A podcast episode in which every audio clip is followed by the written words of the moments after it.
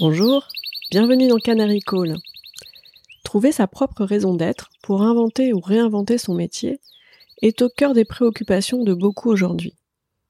Les crises écologiques, sociales et sanitaires rendent le sujet encore plus brûlant.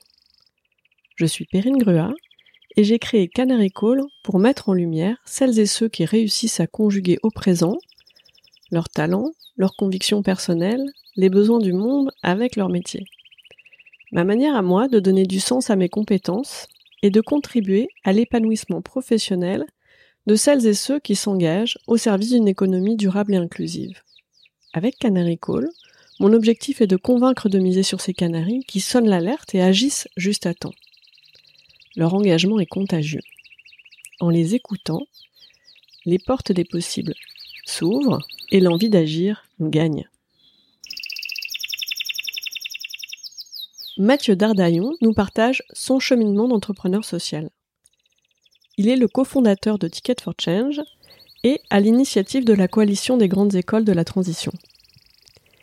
Il a très tôt cherché à être lui-même un acteur du changement à travers son métier.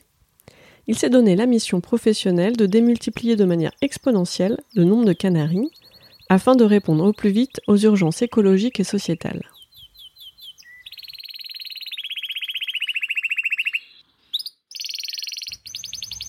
Bonjour Mathieu. Bonjour Perrine.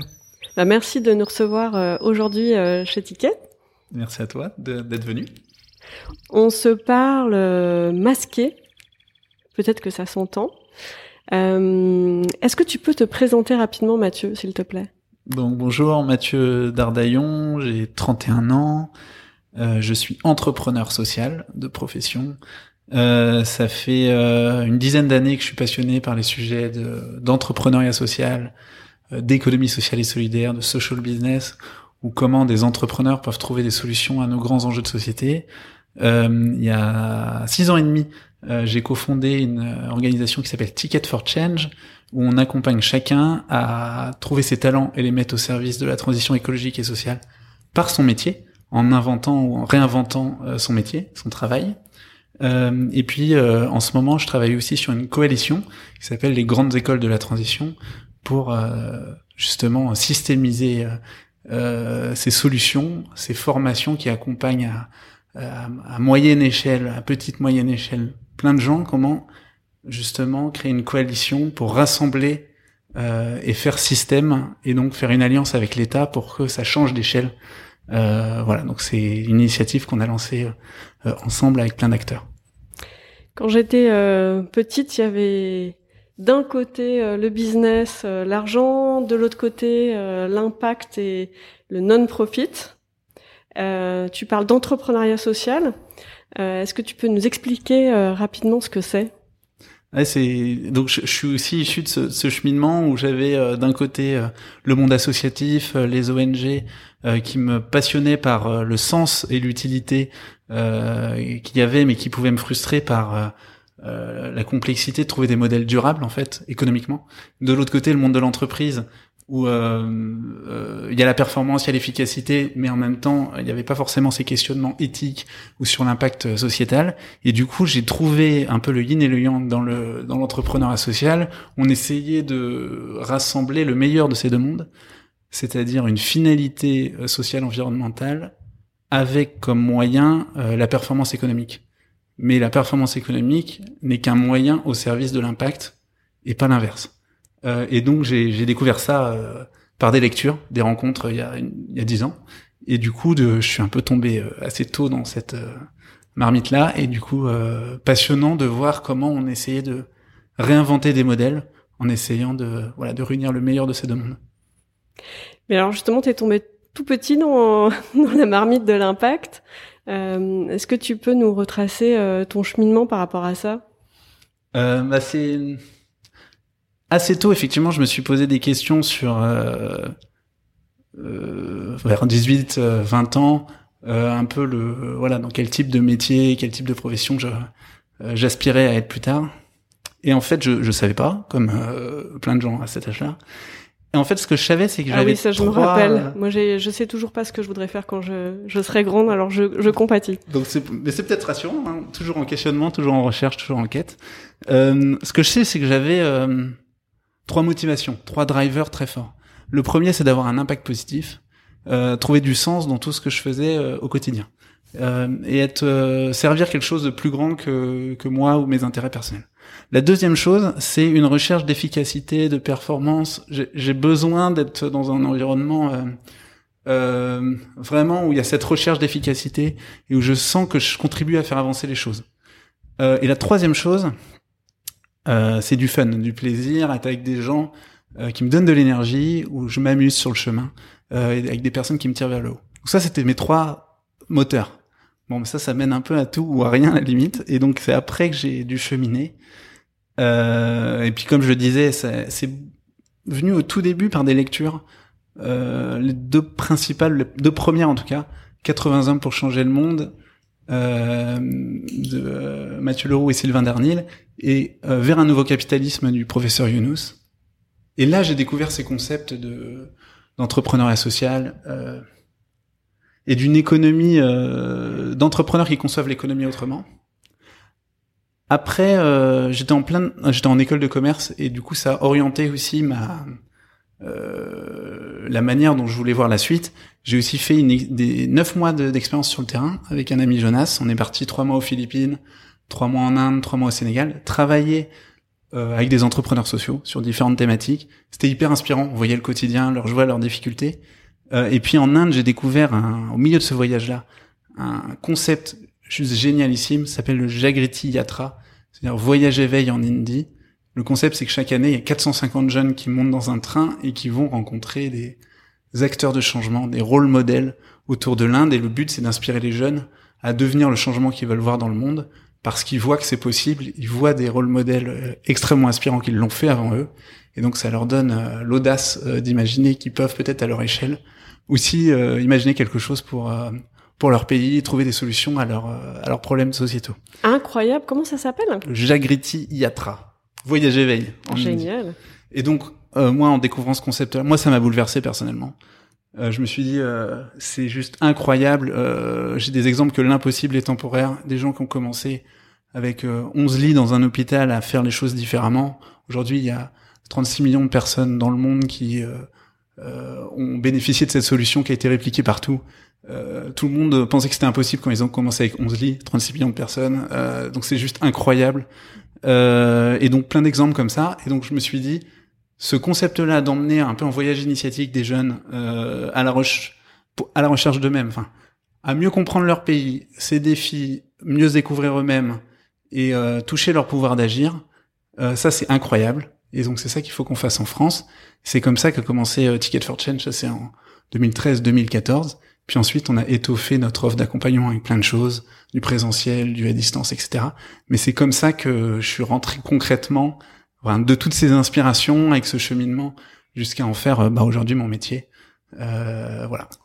Ah, c'est intéressant parce que finalement, ça a été d'abord une démarche intellectuelle avec des lectures, des inspirations, avec notamment ces deux livres qui, qui t'ont marqué, et finalement une expérience euh, plus euh, humaine, sensorielle, euh, qui ont qui ont déclenché euh, finalement le passage à l'acte. Ouais, effectivement. Ben, ce qui est sûr, c'est qu'il y a les deux dimensions, et ça, dans tout passage à l'action, je crois qu'il y a toujours un croisement de l'émotionnel et du rationnel, du cerveau droit, du cerveau gauche, euh, après, dans la manière dont je le raconte, c'est effectivement comme ça que ça, ça ressort très fortement, que l'expérientiel à la fin est ce qui permet le déclic. Euh, après, euh, peut-être avant, dans l'adolescence ou etc., il y avait peut-être, j'ai fait un voyage humanitaire avant à Madagascar qui m'a aussi fortement influencé. Enfin, je, euh, en fait, c'est une succession de déclics ou de ou de euh, d'un cheminement. Donc là, quand je le je le raconte, il y a que deux trois étapes mais il faudrait creuser. Euh, c'est hyper intéressant de creuser pour chaque personne quelles ont été les euh, les étapes les unes après les autres. Est-ce qu'elles ont été plutôt rationnelles ou émotionnelles, etc. Il faudrait creuser en profondeur. Mais c'est vrai que que en tout cas l'émotionnel joue un rôle euh, absolument fondamental. Pas de passage à l'action, pas de déclic s'il n'y a pas une euh, un moment une expérience transformatrice. Est-ce qu'il y a un, une démarche, un projet que tu as mené au service de la transition écologique et solidaire dont dont tu es particulièrement fier ou dont tu aurais juste envie de parler? Bah là où euh, la dynamique Ticket for Change, euh, aujourd'hui, c'est ce qui me rend le plus fier dans ce que euh, on a accompli avec l'équipe, parce que en fait, avec Ticket for Change, j'estime avoir un effet démultiplicateur sur ces enjeux de transition écologique et sociale.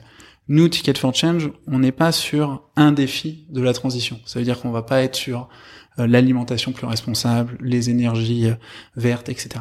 Par contre, on va chercher à révéler chez chacun ce qu'il a de meilleur et le croiser avec des enjeux de société urgents et importants qui vont qui vont le toucher personnellement et donc on va pouvoir créer des acteurs de changement qui vont pouvoir s'engager derrière sur 5, 10, 15, 50 ans sur ces sujets-là. Et donc c'est un effet des multiplicateurs parce que toute personne qu'on accompagne va avoir un impact ensuite sur des centaines ou des milliers de personnes directement par son action et aussi par euh, l'inspiration euh, de montrer que c'est possible.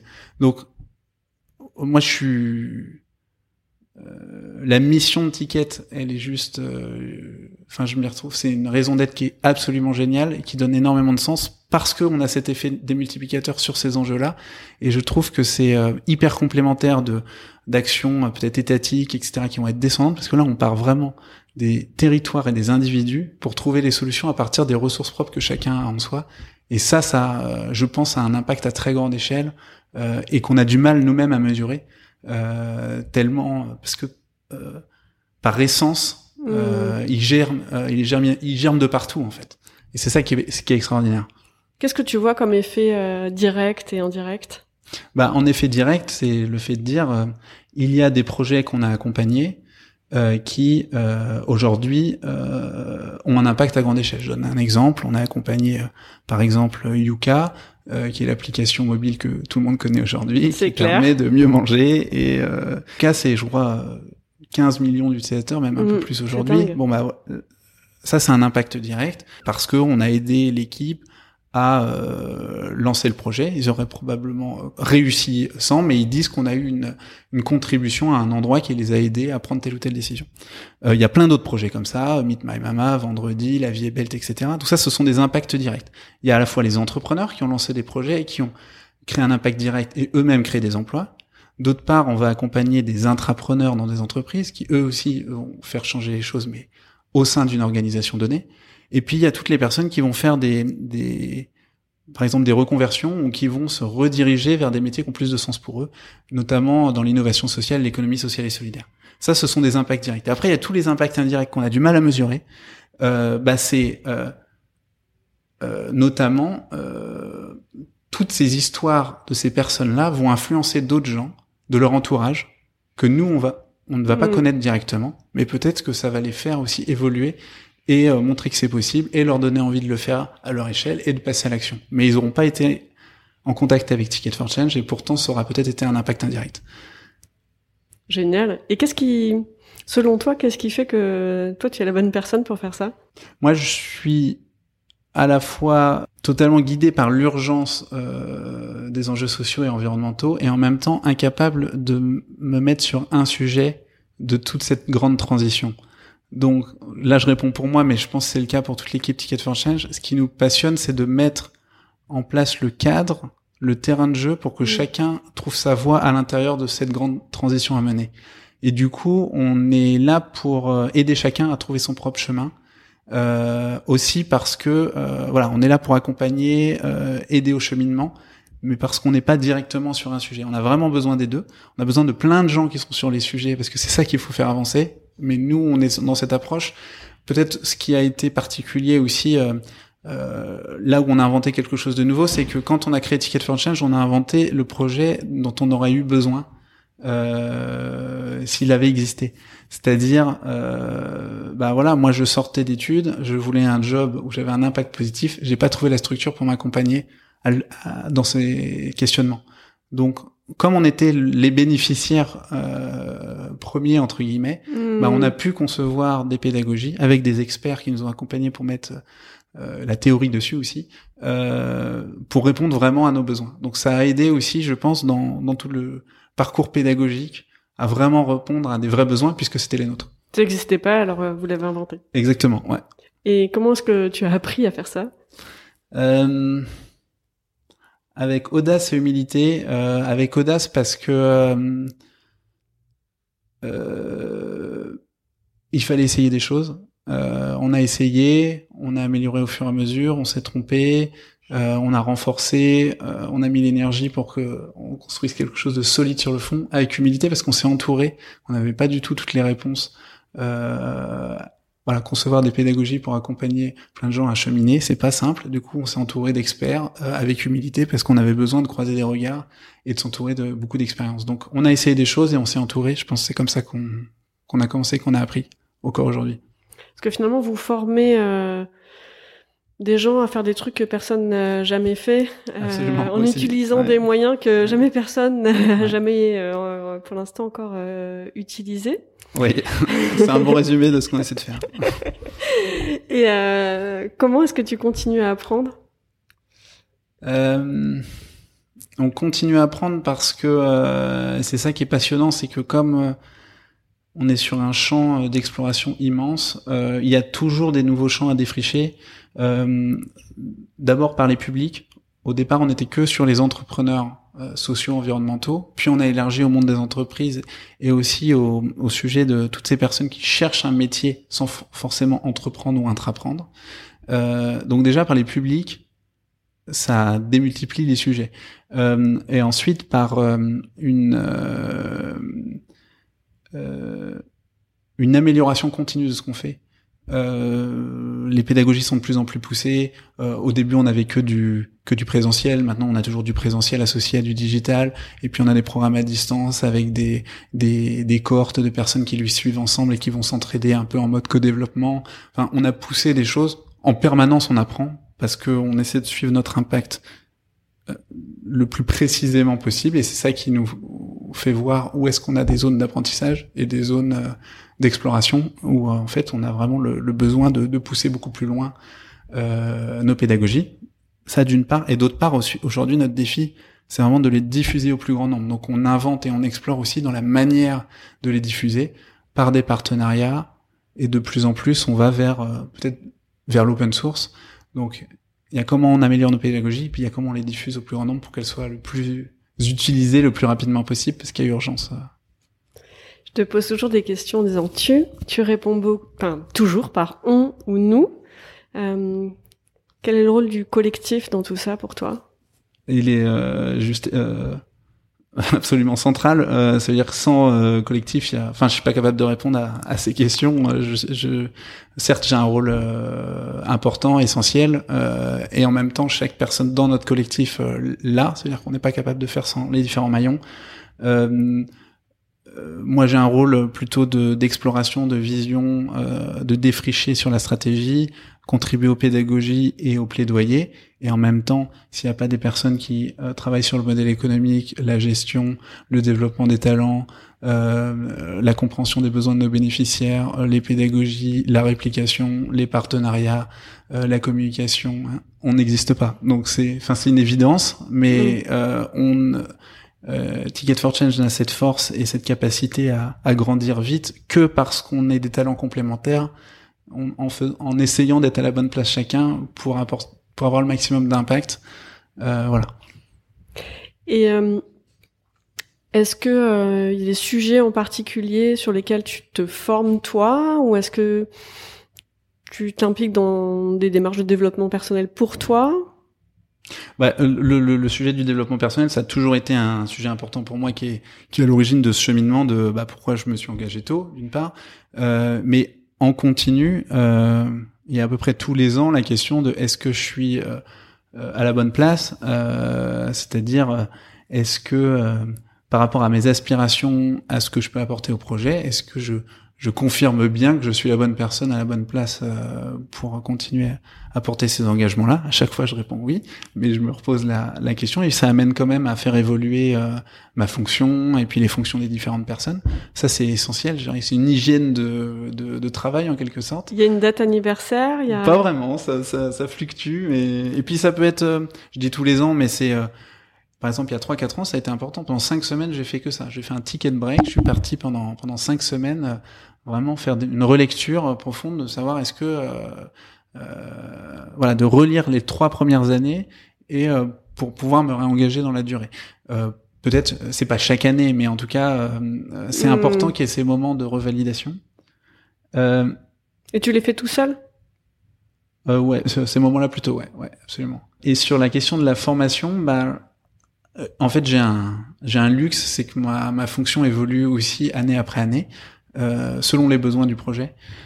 Euh, et là, dernièrement, depuis un an, un an et demi, je défriche le sujet du plaidoyer. Et du coup, donc plaidoyer, euh, qui en quelque sorte, euh, on parle de plaidoyer, mais c'est un peu du lobbying euh, dans le monde associatif.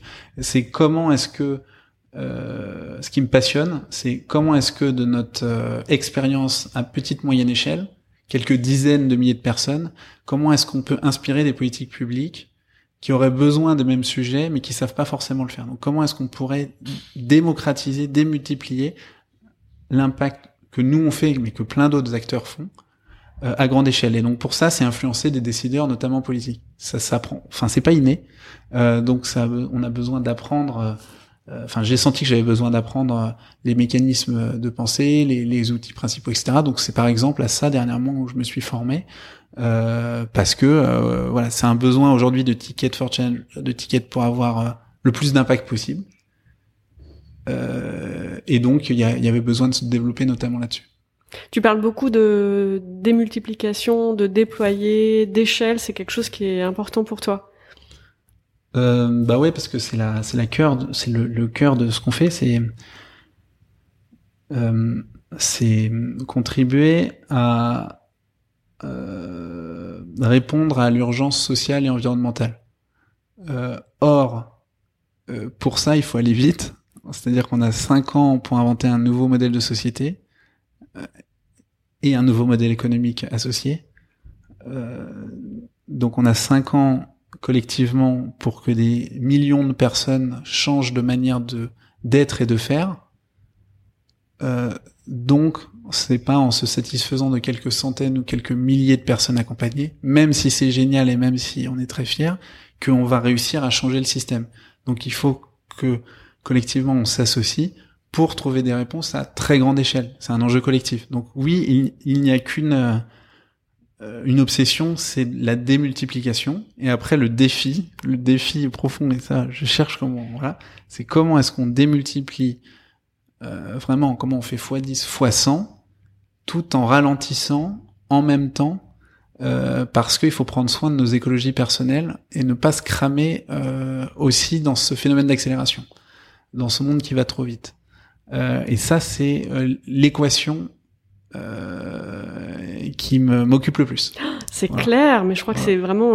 bah, D'ailleurs, tout à l'heure, tu disais, euh, je vis un luxe, euh, Ouais. mon rôle change tout le temps. Ouais. Euh, c'est souvent présenté euh, comme quelque chose de terriblement stressant et in- in- inconfortable. Et toi, tu as employé le mot luxe. Donc, euh, je trouvais ça un- intéressant. Euh, comment euh, comment est-ce que tu fais pour que ce soit un luxe pour toi?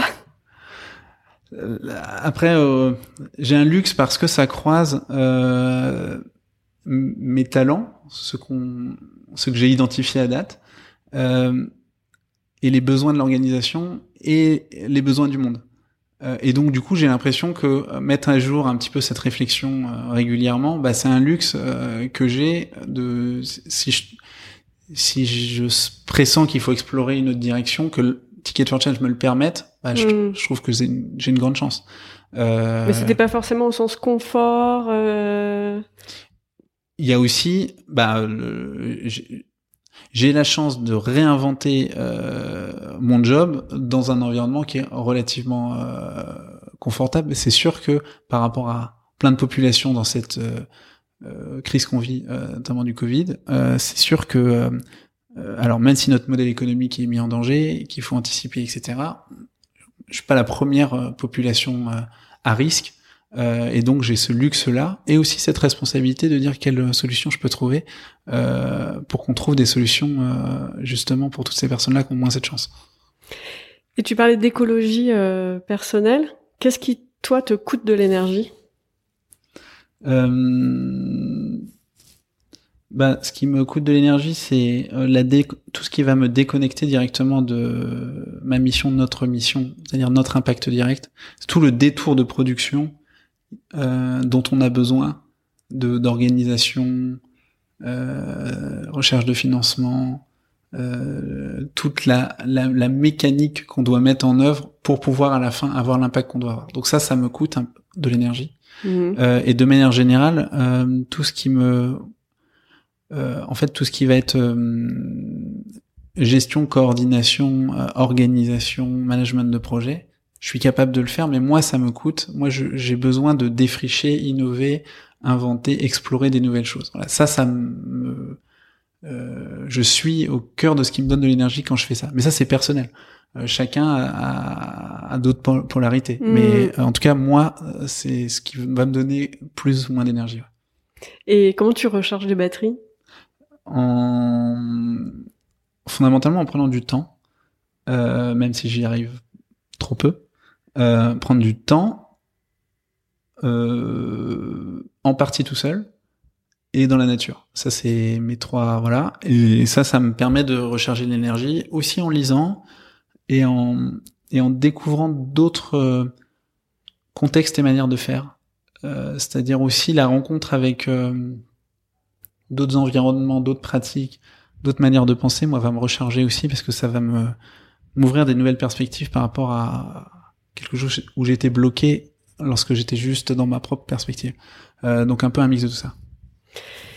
Et hum, est-ce que tu as en tête euh, un projet, une démarche qui, euh, qui a pas trop fonctionné et, et pourquoi?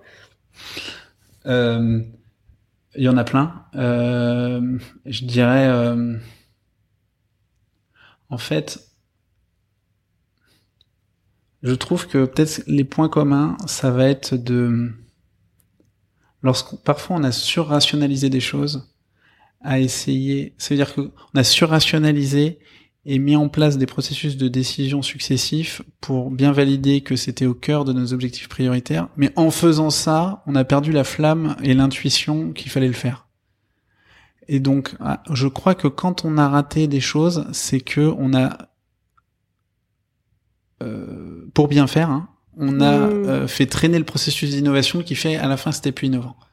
Euh, et que quand on a réussi des choses vraiment à la pointe, euh, c'est aussi parce qu'il y avait une opportunité extérieure qu'on a su voir, euh, qu'on a su prendre un risque, que c'était pas forcément prévu et qu'on a été rapide. Euh, je dis pas qu'il faut pas se poser de questions, mais en tout cas euh, qu'on a été euh, intuitif aussi dans la manière de faire les choses.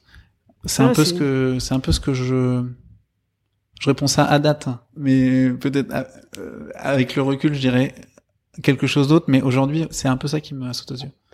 Et comment euh, comment est-ce que tu fais pour contourner euh, l'hyper euh, rationalisation et, Ouais, et écouter l'intuition? Ah, ça c'est ouais c'est c'est difficile. Euh, Après là on a on a fait tout un travail la- l'année dernière euh, euh, avec toute l'équipe Ticket for Change où on a réinventé notre gouvernance notre gouvernance interne, c'est-à-dire la manière dont on prend les décisions dans notre organisation. On est une vingtaine de salariés et on a euh, tout repensé le fonctionnement euh, des équipes et de la manière de décider. Et donc on a euh, par exemple on n'a plus de comité de direction mais un cercle stratégie qui regroupe une personne de ces, chacune de ces équipes qui est euh, euh, élue sans candidat parmi les membres de ces équipes, c'est-à-dire que tout le monde peut être dedans, euh, et qu'on n'a plus de directeur ou de directrice générale, mais un, une personne qui anime ce cercle stratégie. Donc on a réinventé la manière de faire, euh, ce qui donne plus de euh, de liens et de d'horizontalité en quelque sorte, et, et je pense de enfin, j'espère, je crois, de, de souplesse et de capacité d'agilité. Euh, mais ça, c'est avec le temps qu'on saura le dire. Hmm, Génial. C'est c'est l'holacratie ou? Inspiré d'eux, c'est pas un modèle, euh, c'est pas l'entreprise libérée, c'est pas l'holacratie, c'est c'est un mix de plein de choses euh, réappropriées. à la sauce Euh, à étiquette ouais, exactement. On a eu la chance d'être accompagné par trois coachs sur tout un processus, etc. Et donc, on a inventé un truc qui nous ressemble à la fin, qui, qui dans les faits va évoluer. Hein. C'est-à-dire dans un an, ce sera pas exactement la même chose. Et il faut que ce soit vivant euh, aussi. Mais donc, on a inventé notre propre truc. Et comment est-ce que tu conjugues euh, ces objectifs de, de déploiement euh, massif et de pointe euh, d'être à la pointe de l'innovation? Hmm. C'est intéressant parce que c'est un, un gros sujet aussi du moment. Bah, on n'a pas trouvé la réponse à date, euh, mais ce qu'on sait, c'est qu'il faut d'une part qu'il y ait un côté euh, laboratoire euh, où l'on est directement euh, en lien avec nos bénéficiaires, les personnes qu'on accompagne, et que qu'on apprenne euh, de nouvelles innovations qu'on teste, et qu'on soit vraiment à la pointe sur, on teste des nouvelles choses et on apprend ce qui marche. Euh, voilà, d'une part. Et, et ensuite, qui est tout un processus de d'apprentissage de ça, de kitification, faire des kits de réplication pour donner la méthode à d'autres qui vont dans leur environnement pouvoir la mettre en œuvre euh, via de la formation de formateurs, via de l'open source, etc. Et on est vraiment dans cette double démarche de laboratoire et de le mot est pas du tout le bon, mais d'industrialisation humaine, en fait, où on passe la main à plein de personnes pour que ça passe à l'échelle, tout en, ayant vraiment une, démarche euh, d'adaptation locale, euh, d'adaptation euh, à l'environnement dans lequel c'est mis en place. Donc c'est vraiment les deux, la double dynamique de laboratoire et de diffusion à, à grande échelle qu'on est en train qu'on invente hein, depuis six ans, mais euh, on a encore un petit pas à faire euh, pour le formaliser. Et, et aujourd'hui, ces kits, ils sont plutôt à, à, destination des entrepreneurs, des intrapreneurs? Il y a vraiment la deux dynamiques. Lorsqu'on fait de l'impact direct, lorsqu'on forme, on a plusieurs euh, euh, outils, euh, produits, services à destination des entrepreneurs, des intrapreneurs, des contributeurs. Ça, c'est lorsque Ticket for Change va animer. Et ensuite, toute notre stratégie, c'est de permettre ensuite de former des formateurs, de permettre à des structures, qui peuvent être des, incubateurs, des personnes qui accompagnent des reconversions, des, associations sur les territoires, de leur donner nos méthodes pour que eux-mêmes puissent s'approprier euh, ces outils-là et accompagner toutes les personnes que eux-mêmes accompagnent dans leur euh, dans leurs propres euh, organisations. Et donc là, là, on a un impact plus indirect. On forme les formateurs et c'est ça qui nous permettra de passer à l'échelle aussi. Et euh, qu'est-ce qui se passe si tu donnes ça euh, justement aux écoles de commerce, à, au secteur de la formation initiale, pour que pour que les voilà les les les travailleurs de demain euh, démarrent directement euh, du bon pied entre guillemets? Bah c'est c'est ça fait partie de, de cette grande réflexion, mais c'est sûr que en fait euh, la réflexion c'est de dire si on veut vraiment contribuer à changer le système, il va pas falloir qu'une organisation comme Ticket for Change soit que 10 ou 100 fois plus grande, on sera toujours très petit dans le système. Tout en ayant plein de problèmes de gestion, euh, de plein de gens, etc. Il vaut mieux qu'on passe la méthode au plus grand nombre, à tous les acteurs qui sont dans l'écosystème, qui influencent l'éducation, l'orientation, la formation. Euh, et donc, on, et donc c'est ça. On se met en danger en faisant ça. Euh, mais c'est comme ça qu'on pense qu'on peut avoir le plus grand impact à, à plus grande échelle. Euh, donc c'est ça qu'on explore avec différentes écoles, différents partenaires. Euh, et en parallèle, on, on, on, on travaille aussi sur l'initiative de grandes écoles de la transition, qui est un grand rassemblement d'autres personnes qui pensent un peu comme nous aussi. Euh, voilà, donc on, ça peut paraître confus comme ça, mais on a nos programmes, on essaie de les diffuser au plus grand nombre, mais on essaie aussi de faire du plaidoyer pour essayer de, de changer les, contribuer à changer les politiques publiques dans le même domaine. Tu disais que tu étais euh, pas du tout monosujet ou sur un axe en particulier, mais là en ce moment, est-ce qu'il y a un sujet, un message euh, euh, sur lequel tu aimerais porter la voix aujourd'hui? Euh, Il y a quelque chose qui est au, au cœur de, de ce qu'on fait, de nos pédagogies et des, et des questionnements qu'on va qu'on va apporter, euh, et je pense qu'il est assez euh, universel, c'est la question de se demander ce qu'est la réussite pour soi. Et, euh, et, ça, ça marche pour euh, pour soi individuellement, pour son organisation qu'on a en entreprise, euh, même collectivement. Voilà, on sort du, du Covid, enfin on est encore dedans, mais euh, voilà, dans ce, le monde qui s'ouvre après, ce sera quoi réussir faire société pour nous? Et donc la question de la réussite, si on la resserre juste individuellement, c'est d'inviter chacun à se poser la question mais ce sera quoi pour moi réussir ma vie? Et c'est des questions qui, euh, et en particulier là-dedans mon travail, c'est des questions qui paraissent tellement évidentes euh, que absolument jamais dans un parcours scolaire on va nous, inviter à nous la poser. Euh, donc on passe 20 années euh, à apprendre à l'école, mais jamais on nous amène, enfin en tout cas moi on m'a jamais amené à me poser cette question-là, qui est quand même, on apprend 20 années à l'école, on sait pas pourquoi. T'es pas vers quoi à la sortie et donc se poser euh, voilà qu'est-ce qui te rendra vraiment fier qu'est-ce que tu as envie de vivre dans ton quotidien, dans ton travail, bah, c'est vraiment une invitation et il y a un certain nombre de personnes qui répondent à ça. Bah, j'ai envie d'être utile pour la société, d'avoir un impact positif. Et ben pour toutes ces personnes-là, on, on peut amener des outils, des méthodes, des cheminements pour trouver sa voie d'acteur de changement. Et donc la question de la réussite, pour moi, elle est complètement centrale. On la met toujours de côté, euh, enfin sociétalement, et pourtant c'est c'est vraiment la question euh, du pourquoi individuel. Quel conseil euh, tu donnerais à, à quelqu'un qui euh, se dit justement, bah, en, cours de, de carrière, euh, j'ai envie, j'ai envie de contribuer à la transition écologique et solidaire. J'ai moi aussi j'ai envie de poser ma pierre. J'ai envie de donner du sens à mes compétences. Mm. Quel, quel conseil tu pourrais donner à ces personnes? Soit la personne sait très clairement dans quel euh, domaine, type de métier, type de structure, et dans ce cas-là, je l'encourage à, eh ben, à, envisager cette, euh, cette évolution, cette reconversion, etc. Soit elle sait pas euh, exactement comment, et donc euh, c'est possible de commencer avec quelques heures, euh, avec du mécénat de compétences, avec du bénévolat dans, tel ou tel projet qui a priori l'intéresse, pour un peu euh, euh bah faire un, un effet ciseau vers ce, ce, ce monde de l'impact, où en fait va passer un tout petit peu plus de temps chaque mois euh, vers ce domaine-là, et ça va lui apprendre aussi à s'acculturer à de nouveaux acteurs, de nouvelles manières de penser, des nouveaux mots, euh, de faire son réseau. Et chemin faisant, elle va pouvoir euh, aussi euh, préciser son projet professionnel, quelles sont ses aspirations profondes, et du coup enclencher cette cette évolution reconversion. Mais mais c'est aussi un processus qui peut prendre du temps. rien que personnellement de savoir ce qu'on veut, voilà. encore une fois, parce qu'on nous pose pas assez la question. Euh, et donc euh, à la fois ne pas se précipiter et à la fois euh, avoir la, la, le courage d'écouter sa, sa, petite voix intérieure donc ne pas non plus du tout négliger c'est pas ça mais c'est que ça peut prendre du temps donc c'est de, de l'investir dès maintenant dans ce cheminement euh, pour trouver vraiment ce qui ce qui ce qui va euh, faire vibrer cette personne dans la durée et de trouver un, un métier qui lui correspond la, la première étape si je comprends bien c'est de passer à l'acte assez rapidement aussi petit acte soit-il ouais bah oui, parce que si, par contre, si ça reste que intellectuel, de se dire euh, ah ben j'ai ce projet là pour plus tard, etc., sans euh, passer par des petites actions, euh, clairement, il y a beaucoup trop de personnes qui se disent ça et qui passent jamais à l'action. donc effectivement, comment est-ce que dès cette semaine, vous, cette personne peut enclencher, investir une heure sur ce sujet, puis deux, puis trois, puis quatre, et chemin faisant, elle aura l'envie et, et, elle sera un petit peu coincée dans cette dynamique. Voilà.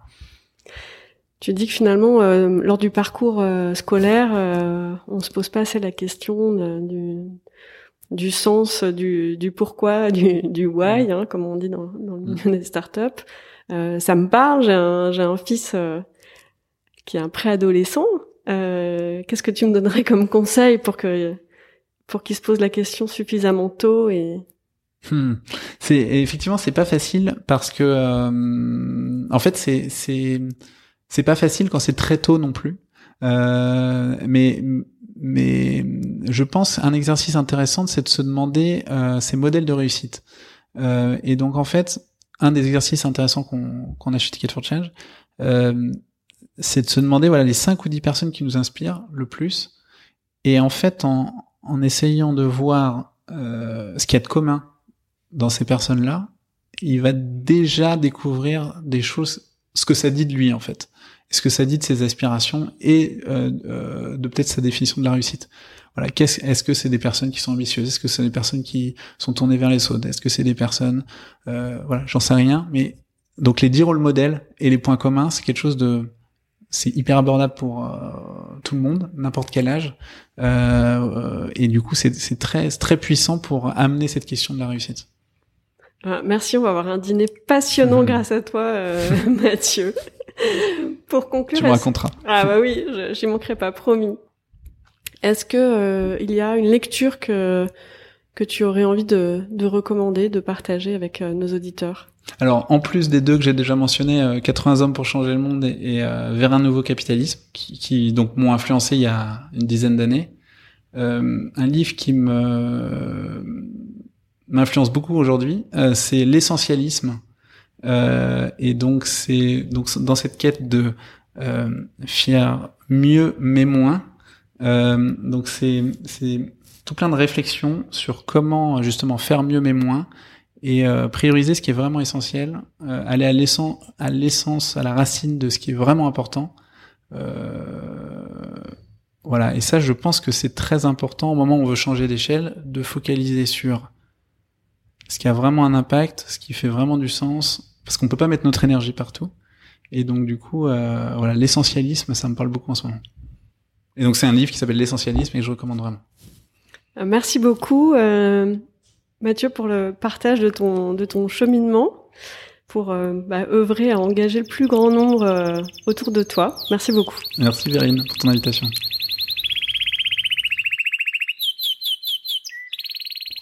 Merci pour votre écoute.